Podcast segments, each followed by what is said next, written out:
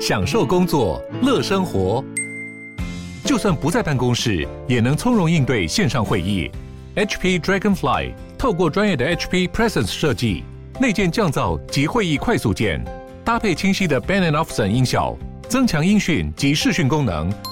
HP Dragonfly 顶级商务笔电，采用 Windows 11专业版，让您在会议中享有最佳的视觉和听觉品质。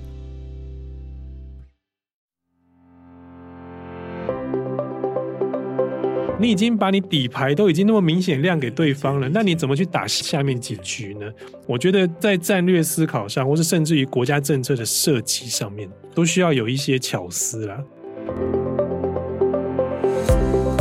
因为一旦台海问题国际化的时候，所有周边牵涉的国家都跟他利益有关，你就不得不重视它。那一旦台海的问题说到变成中国内政，甚至于是美国在调停的时候。那个时候的相关利益人只有美国跟中国跟台湾。最后最后的终结是提出一个，就是希望我们扩散我们台海和平的红利给周边国家，就是大家雨露均沾，就是我们和平，大家也好过。欢迎收听远见 On Air。各位听众朋友，大家好，我是主持人《远见》杂志总编辑李建新。今天邀请来的来宾呢，是我们的资深主编简家宏。家宏你好，建新哥好，各位《远见》On Air 的听众大家好。好，我们延续上一集哈 的一个啊，谈到全球化，那我们是从一个比较国际的一个观点，就想说，为什么所谓本来是世界大同以及世界大家用同一个标准，为什么会裂解呢？那裂解为又又要怎么样的一个再次的全球化呢？好，那这次呢，我们就接地气一点哈，我们来谈到我们台湾自己本土在这方面的一个角色哈。呃，这样我必须要这么说。其实这几年对台湾来讲的话，嗯，我也不晓得是对台湾是一个幸运的一个发展，还是一个不幸的一个发展哈。我所谓幸运的发展，是说哇，就。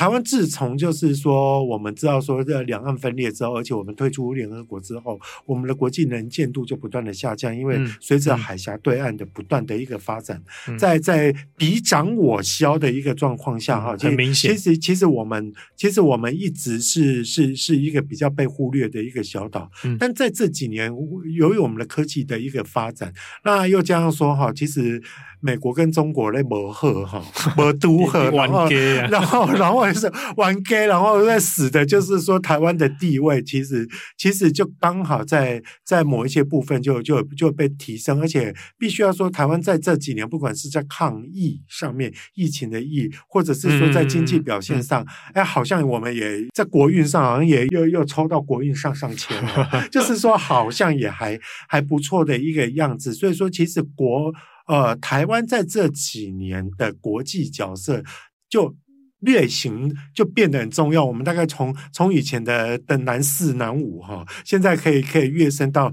到到到南三南二去哈，就是说好像还不错。但是哈，另外一则以忧的就是说，也因此哦，我们被推到世界地缘政治冲突的风口浪尖。好，那在这样的一个状况下，所以说台湾的态度，或者是很多人就说台湾根本没有表态的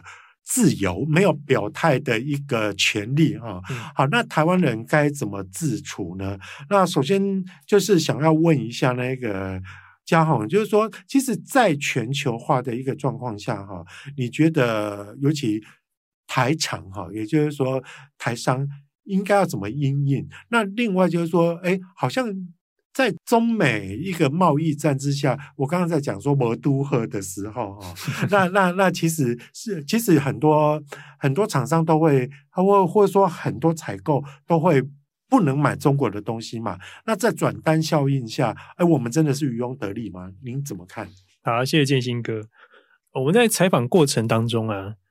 呃，不管是产业或者是专家学者，其实对台湾的呃，不管是半导体或其他的产业，其实他们对于这一波，如果假设我们不管是定义去全球化、逆全球化、再全球化的这一波国际局势之下，他们其实对台湾的产业其实还是很乐观。他们乐观的原因是一开始台湾就台商几卡培修给世改嘛，吼、嗯嗯，这样走去去到处去做生意，但是他们发现台湾台厂在这一波的那个，尤其是二零一八年中美贸易战那一锤打下来之后，嗯他们很快的嗅到那个世界局势不一样的味道，他们已经开始慢慢在做调整，只是没有那么快，而且他们在观望。就是刚刚嗯，建新哥也许在上一集有提到，就是他们以前在商言商的思维要转变了，就是要把政治的或是甚至其他文化管理文化的那个思维要进来了，所以也才会出现为什么之前我们突然会觉得台积电为什么要争有懂地缘政治或国际政治的人了？嗯嗯，因为。已经不能完全就是用商业利益去考量他的布局了，他需要有一个纵观全局的人来跟他说：“你这个哪边要提点，哪边要提点。”而且不止台积电，我们在采访过程当中，因为大家以台积电为那马首是瞻嘛，哈。然后呃，发发现从台积电有这样的稍微转变之后，他们慢慢开始在调整。然后他们调整的那个一开始是没错，一开始是用就是刚刚学长提到的转单效应，就是好。美国如果稍微有说一下说，哎，你这边可能我不太在中国的投资可能会让你风险高一点，那我转别的那个国家的单给你，让你去维持那个订单。哦，一开始台商的阴影是这样，所以这是台商继续活下来的原因。可是后来发现，嗯，毕竟是商人啊，他们如果在中国的风险那么高，但他们还是还是想要做中国生意啊，毕竟太大了，那他们怎么办？他们会。继续维持那边的产能，然后但是把供应链不是完全的移出，他们会部分的撤出来，到别的地方去设他们的供应链或是生产生产工厂，去维持他们的产能，因为他们发现丢掉中国订单的损失，要比多开一个产能的损失还要高，就他们经不起丢掉中国订单的风险，他们宁愿在目前为止先。多投资一些去设厂，在别地方，或是设生产供应链，嗯，在靠近客户，或者是避开这地缘政治的风险。我懂，我懂。哎，再简单的来讲，就是说，以前我一场去养两个客户，可是现在就是就是就是我要分两场的意思。对，对他们宁愿去维持那个订单，但是他们宁因为照建新哥的说法，就是我们现在是呃短空。长多了，嗯，就是目前为止可能看起来是付出的成本高一些，我要维持就是这么多的东西，嗯、但是长期来讲，你当你这些成本投入进去，利润固定之后，你是获利的，嗯、而且你也避开了地缘政治可能带给你的伤害，所以我们在采访过程当中，许多的呃那些厂商可能不好讲，但是专家们都还蛮乐观，就是。台商的应应其实很快，嗯，我们这是我们这这次专题做完，对台商我们觉得比较放心的原因，就是台商的应应很，他就是会把供应链好，你要你现在要要我们全部去遵守那个去防止地缘政治带来的风险，我们就这样做，我们就把供应链从你认为有风险的地方，我们先移开，我们去去分散风险，他们叫做区域分散生产的，就把那个区域分散生产分散生产到别的靠近客户端。就类似像台积电这样，把供应链移到客户端，我们去减少中间的一些不确定性，但是我又可以避开你们可能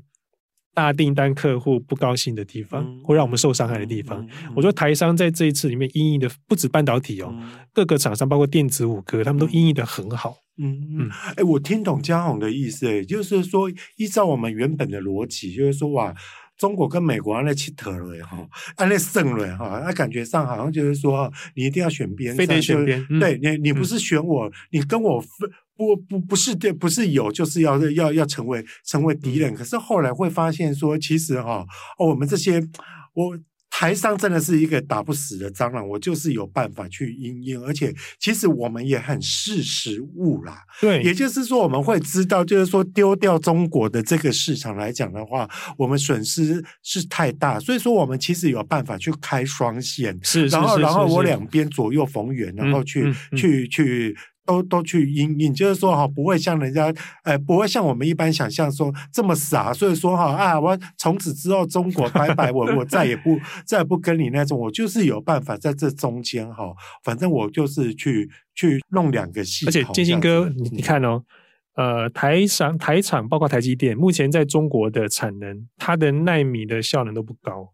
都比较低阶奈米，是是是，所以。对美国来说不造成威胁，是，所以他们可以继续维持，是，这也是目前就是就是他们可以继续维持的原因。哦嗯、我懂，我懂，因为其实，在成熟制程上面都还是在在在中国大陆嘛。那那那那所以说，其实其实，在我们感觉上好像啊，这这整个分裂成两个世界，可是其实它还是有一个。区域上的分工，对，那那个生存之道了。对，你只要看得清楚它那个区域性的一个分工，你就怎么这你就知道，就是说你怎么去定定你的游戏规格啦。对，就是就是建呼应建新哥说的，我们这一期的专题主要是提供读者大概未来十年的大环境，是是大概这么走。哇、哦，然后大概这么走之后，然后但是我们会去想说，我们怎么样，我们的台湾不管产业、政治怎么，我们去怎么去应应。但是这个应应的，我们采访回来的结果其实都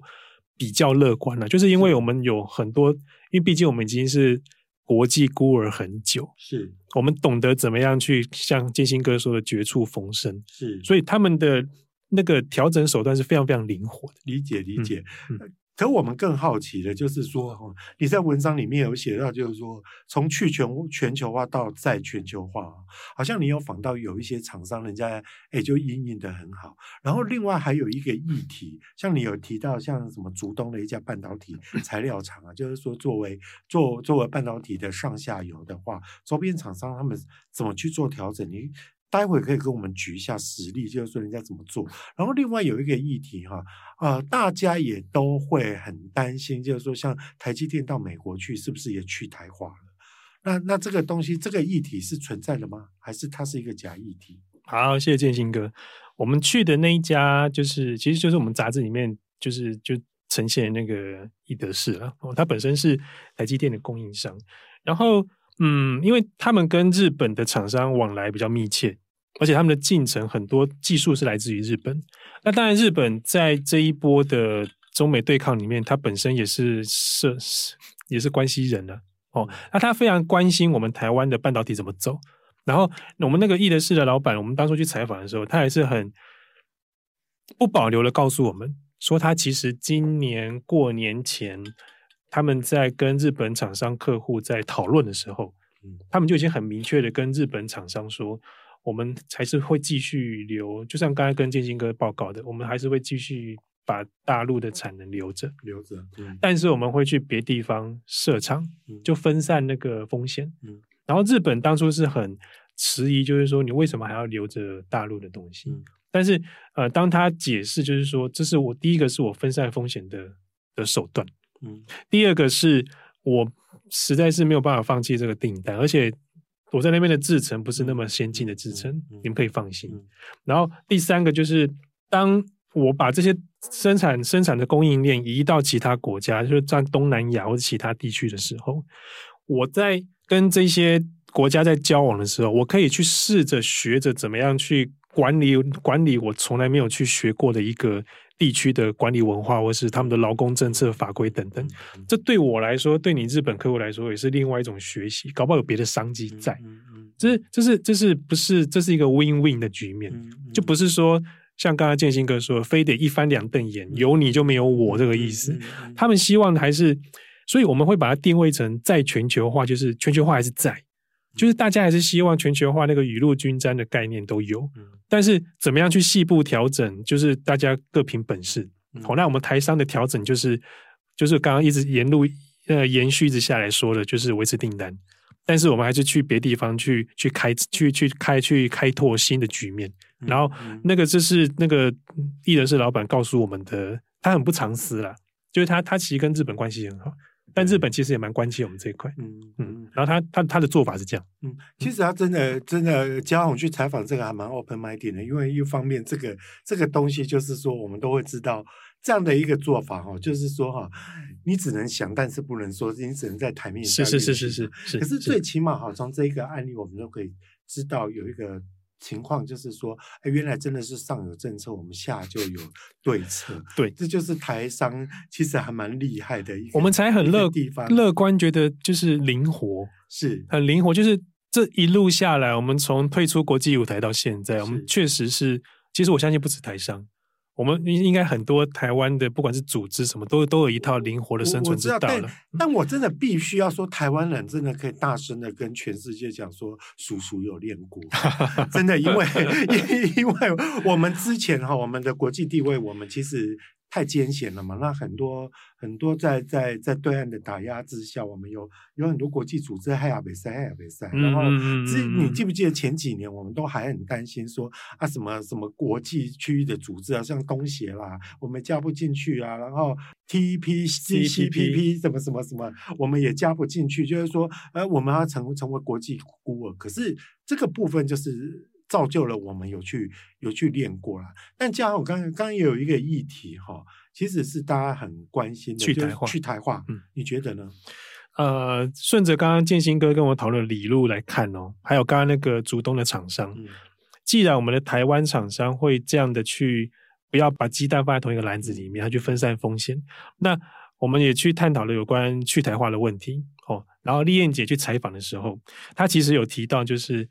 当我们那些台湾厂商不一定半导体哦，所有的产业厂商把供应链去设到接近客户的地方的时候，就是一方面避开政治风险哦，那一方面就是去减少它在供应链中间假设断链的风险，它要降低，所以它设在客户端接近的时候，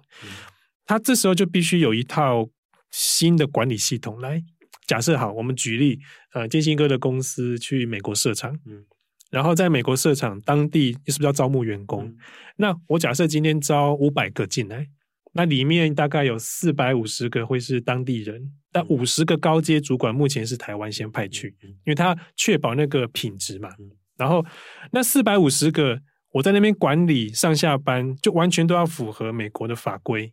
文化，然后等等。但是纵使是这样，他们领的是台湾的薪水。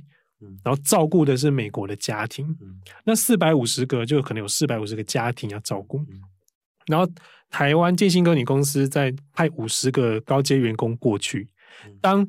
SOP 跟企业文化都建立起来之后，那五十个其实可以放心的回来。嗯、就是如果是比较一般的那个 SOP，然后生产过程都已经生产线都已经规格化都已经 OK 的时候，这些员工回来之后，他们。在帮台湾的企业做事情的时候，这时候就不会完全不会担心说我们的人口会外流怎么样？因为毕竟先进的技制程跟技术还是留在我们自己台湾台湾岛内，嗯、我们输出的是我们制造的过程。嗯、那我们也许去部分的技术会输出到国外去，然后指导他们。但是，呃，建一哥不要忘记，我们同时也在学新的东西。嗯，所以这些。去台化疑虑其实是给厂商一个提醒了，但是我觉得不会成真的目的是，呃，就像我们文章里面有提到，就是当这些我们照顾这些各国家庭的时候，他们其实心里面知道的是台台湾台湾的厂商是给我一份工作的，照顾我的家庭的，这时候他们反而是会去去觉得怎么样，他他都不会去有一个去台化的念头出来。因为他他心里面想到的是，就台台湾，我在帮台湾的工厂，在帮台湾的公司工作，在帮建新哥的公司工作。然后这时候，如果假设呃有任何的呃风吹草动去影响建新哥你公司在这边设厂的时候，我当然也会挺身而出帮台湾帮帮台湾的建新哥的公司说话，这变成一体的文化这样。所以我们其实不太担心，我们可以把去去台化当成一个提醒。嗯，但是我觉得去台化不见得会成真，会会实现哈。嗯，其实其实我们一般在讲到，就是说当时的台积电。那台积电过去，那搞不好日月光又跟着过去嘛？那一票就是上下游，就是整个生态链啊。嗯，对，也就会一起过去。我们当时最担心的就是说，啊，美国人一定是要求你最新的制程在那边做生产嘛。嗯。可是说实在，台湾之所以是台湾，台积电之所以会是台积电，别忘了，他就是因为他是台湾人。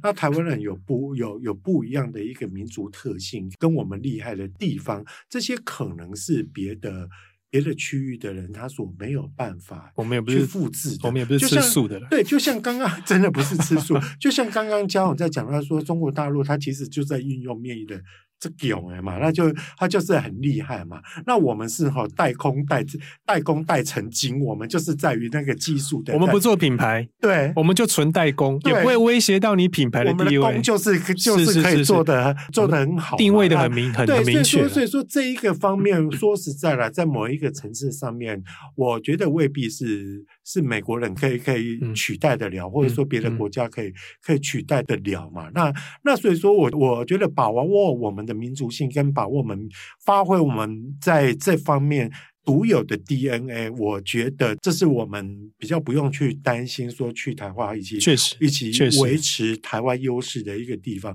我举个例子啦，各位听众朋友，你们自己是不是也有这样的一个经验啦？就是最近 ChatGPT 其实很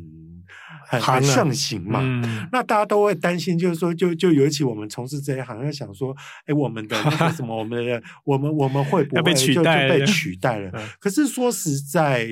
说实在哈，哎，我自己啦，我有一次我就偷懒，我我不是故意的，我只我只是觉得说，哎，哦，我每次写那个总编辑的话，我都会觉得说好累，因为总编辑一定要有一定的高度跟 跟跟那个，我觉得我觉得说我让 ChatGPT 来帮我写一半来来看看，后来会发现说，其实我有点有一点点得到安慰啦。那或许是因为我下的指令下的那个不明确那个问题弄得不好。也不一定，可是我觉得它出来的东西，其实它坦白讲比较死板的，就是说四平八稳的，它就是一个整理，哦、但是它没有办法，就是说它少了对于你很 inside 的观点，或者是说你想要创，你想要创，你想要提出一些比较独特的观点的时候，因为它就是一个大数据，它就是一个普罗的价值，对，但但问题就是说，当你的价值还有你的观点太普罗的时候。你很难很难有 innovation 嘛，对不对？对，金星哥，就很多人在讨论 ChatGPT，就是说以后会发现，就是搭出来的东西都一样。对呀、啊。因为它的资料库少的就是都一样，都一样啊！而且我觉得，虽然 ChatGPT 你会说不会啦，怎么会一样？我我第一次问跟第二次问一不一样，对，但是就是同它的资料库还是一样，对对对对对对，就是就是同中求异啦，对，就是同中求异，就就就同中求大同小异，那就类似。可能大家慢慢都从同一个整形外科出来一样。啊，对对，觉得我觉得嘉宏讲这个讲的讲的非常对，嗯、但但问题就是在于就是说哦，我们怎么去驾驭它啦？对，所以我觉得将来把当工具了，将来真正的赢家就是在于就是说，哎、嗯，以前你可能要费很多功夫，就像就像说我要写一篇文章，我以前要费很多功夫去去收集，那我可能要听收集非常多的一个资料，就就像我每次要写文章，我都要。看很多国际报道，但是或许我现在可以请请他来 summarize 给我，但是他 summarize 之后，我觉得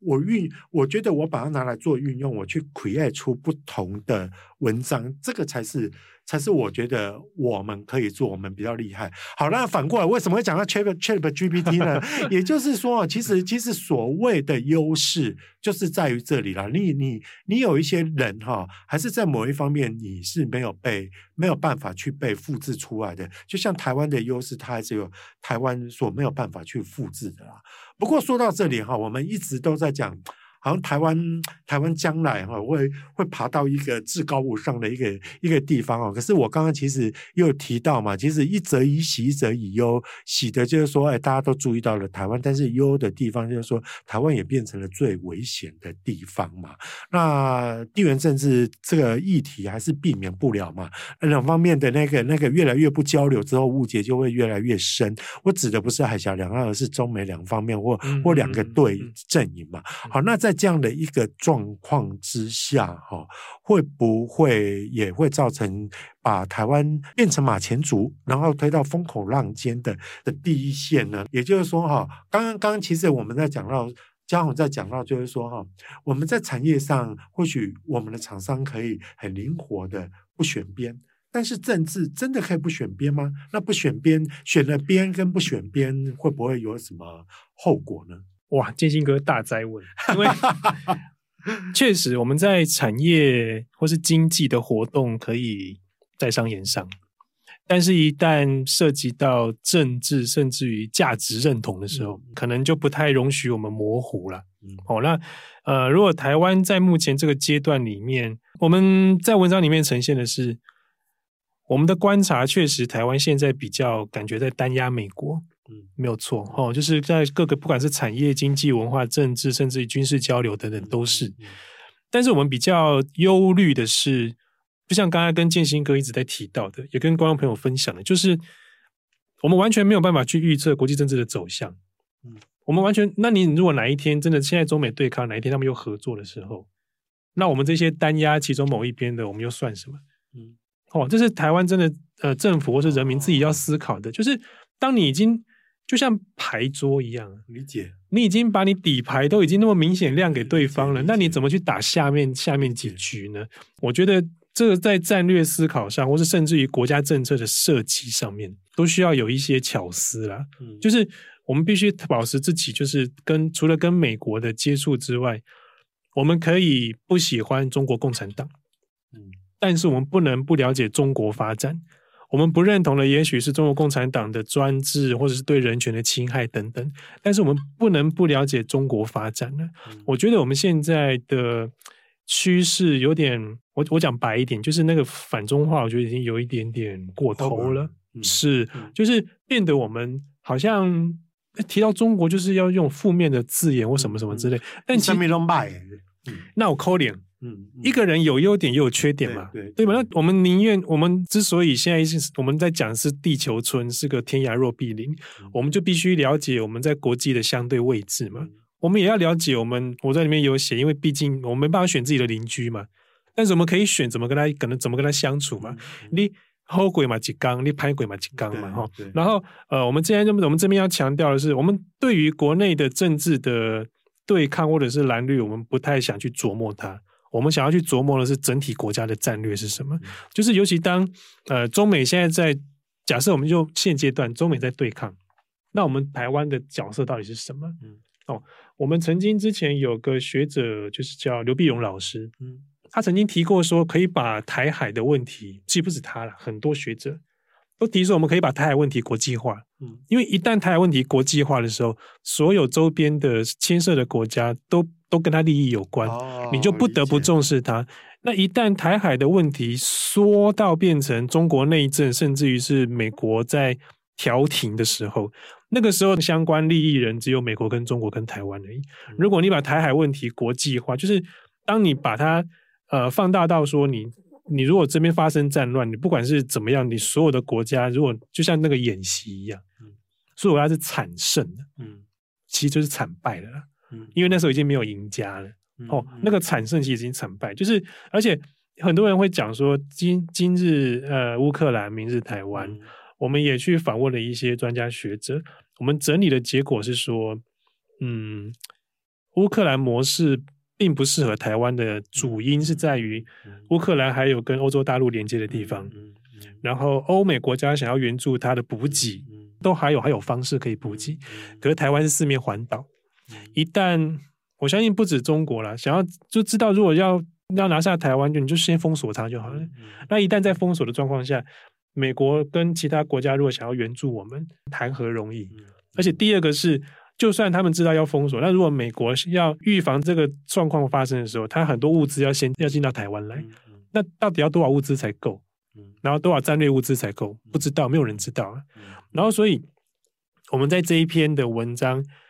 最后最后的终结是提出一个，就是希望我们去扩散我们台海和平的红利给周边国家。哦就是大家雨露均沾，就是我们和平，大家也好过。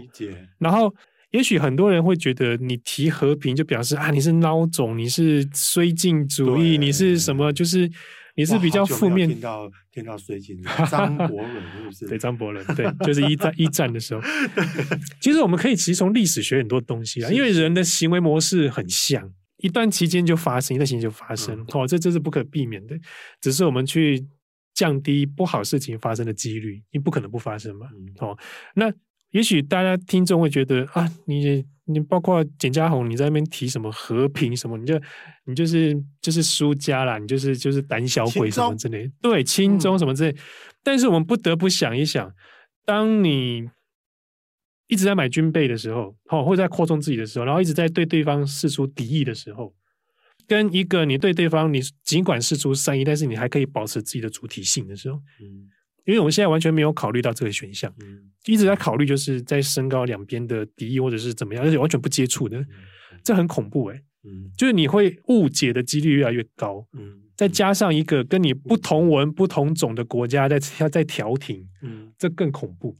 理解，而且。其实讲白一点，我们如果直接跟中国大陆去交涉，其实美国也不乐见的。就说实话，好、嗯，这是这是题外话。但是我在这边想要强调，就是我们台湾应该可以，不管是蓝或绿，其实应该就是要提高自己如何去扩散台海和平的红利。嗯，给周边国家，嗯，让他们知道说，我们不是 trouble maker，嗯，我们是 peace maker，嗯，我们在和平缔造的时候，你们大家就是这是另外一个东亚的全球化，就是雨露均沾。嗯，我们希望台湾可以做到这样，而这样就不只是我们只有护国神山，嗯，我们有很多的要件可以让台湾地位提升，去让各个国家需要台湾的地方变多，嗯，这样这是我们的主旨了，嗯嗯。嗯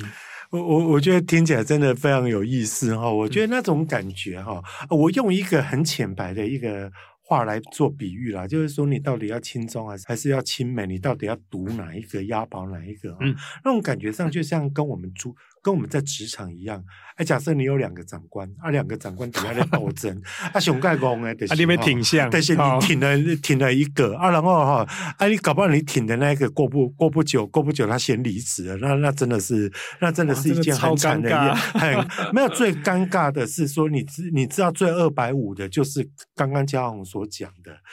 你你先挺了哪一个？半天挺了两个，结结果人家后来后来人家一直人家在一起了，对。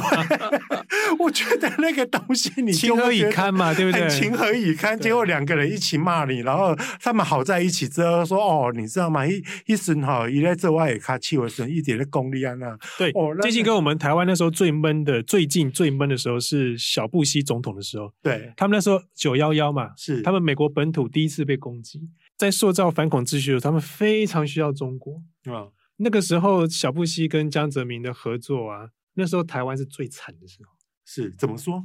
？WHO 什么完全都进不去。那时候，对对对，那时候，然后那那那时候，陈水扁总统才会一直推我们要入入联嘛，入什么东西？是是是，因为他感受到自己中美那时候合作的空间把台湾压缩的非常大。对，那是那是那才十二两千年的事情哦，我懂你，这就是中美合作台湾的处境。我我我懂这样的意思啦，就是说在他是两千零一嘛哈，两千零一，两千零一九幺幺的时候，因为其实美国发生了国安问题，那这个时候他会需要去结盟另外一个一个非常大的一个强国，这个这个时候，所以说他他能够牺牲，其实美国人怎么会去会去那种嘛？他的首要的朋友，啊、他的首要的朋友就是就是中国大陆嘛。但但我觉得嘉宏讲到一个有我觉得有意思的一个观点啊，就是把我们的把我们。我们的和平红利，也就是说，把我们的那个哈对世界的那个利益哈，对，给扩张到到到最大点。也就是说，你都少不了我，或者我一发生危险哈，哎，领导人都会遭殃了。那要把把那个氛围跟跟把那个局给给做出来哈。我我觉得这个是是非常有趣的啦。然后另外另外也有提到，就是说，那到底到底乌克兰跟台湾能不能？作为互相比拟哈，我必须要说地缘政治哈，有一个东西就是说，为什么它地缘政治必须会有一个字叫地，其实它就是跟地理还是非常的有关系。没错，因为因为地理地理哈，地理的环境的不同，还有就是说你所在的的位置跟周边的环境不同，它去影响到你的所有的哎战略物资的配备以及国际策略的一个一个部署啦。就很多人也都讲说，假设哈。台湾当时如果像新加坡一样哈哦，早期个赤道期哈，我们早就独立了，哎也也不会有这个议题嘛。但但我们的就当然也没有，才才会说地理是历史之母了啊！是是是是是是，所以说哈，anyway，我觉得非常有趣的一点哈，就是说我我我就我觉得啦，看起来好像全球化已死这个议题是一个非常生硬，然后非常一个好像距离大家非常遥远，但是高大上，嘿，但但但是经由就是跟这这样子聊之后，我会发现说，哇，你你把它缩小成说你的人际关系，或者说你在职场上所遇到的哈的战友，哎，跟跟敌人来来讲的话，你就会知道，就是说，我其其实这个这个是一个非常。高超的一个艺术，国家都是人的延伸的，真的。而举个例子，之前我好像也听过一个学者在讲说，哦，我们都认为现在是那个什么金正恩，哦，跟他跟他笑，哎，那这一个狂人。可是你要说他真的疯吗？没有，他其实他其实其实他有时候哈，很会算，嘿，他他其实是在算计，因为你看到他资源那么，他资源那么小，没什么资源对他没有什么常常在旱灾，因为你知道那个学者讲了一句话，我们其实哦那天我们在听讲的人完全哑口无言。他说：“他说北韩啊，比比台湾啊。”比台湾不管是在人口啦、资源啦，或者是说哈，在在在那个在在在 GDP 上面都小那么多哈。可是哈，全世界全世界大家都怕北韩，但全世界没有人怕台湾。对，这是一个我觉得很吊诡的一个一个一个东西啊。好，再再讲下去哈，这个这个话题会讲不完哈。好，Anyway，就是说哈，如果大家想要了解更多的一个细节，欢迎参考资讯栏上的连结，也请大家每周一定要锁定我们的远见 On Air，帮我们刷五星评价，让更多的人知道我们在这里轻松的陪你聊财经、产业、国际大小事。我们下次再见喽，拜拜，拜拜。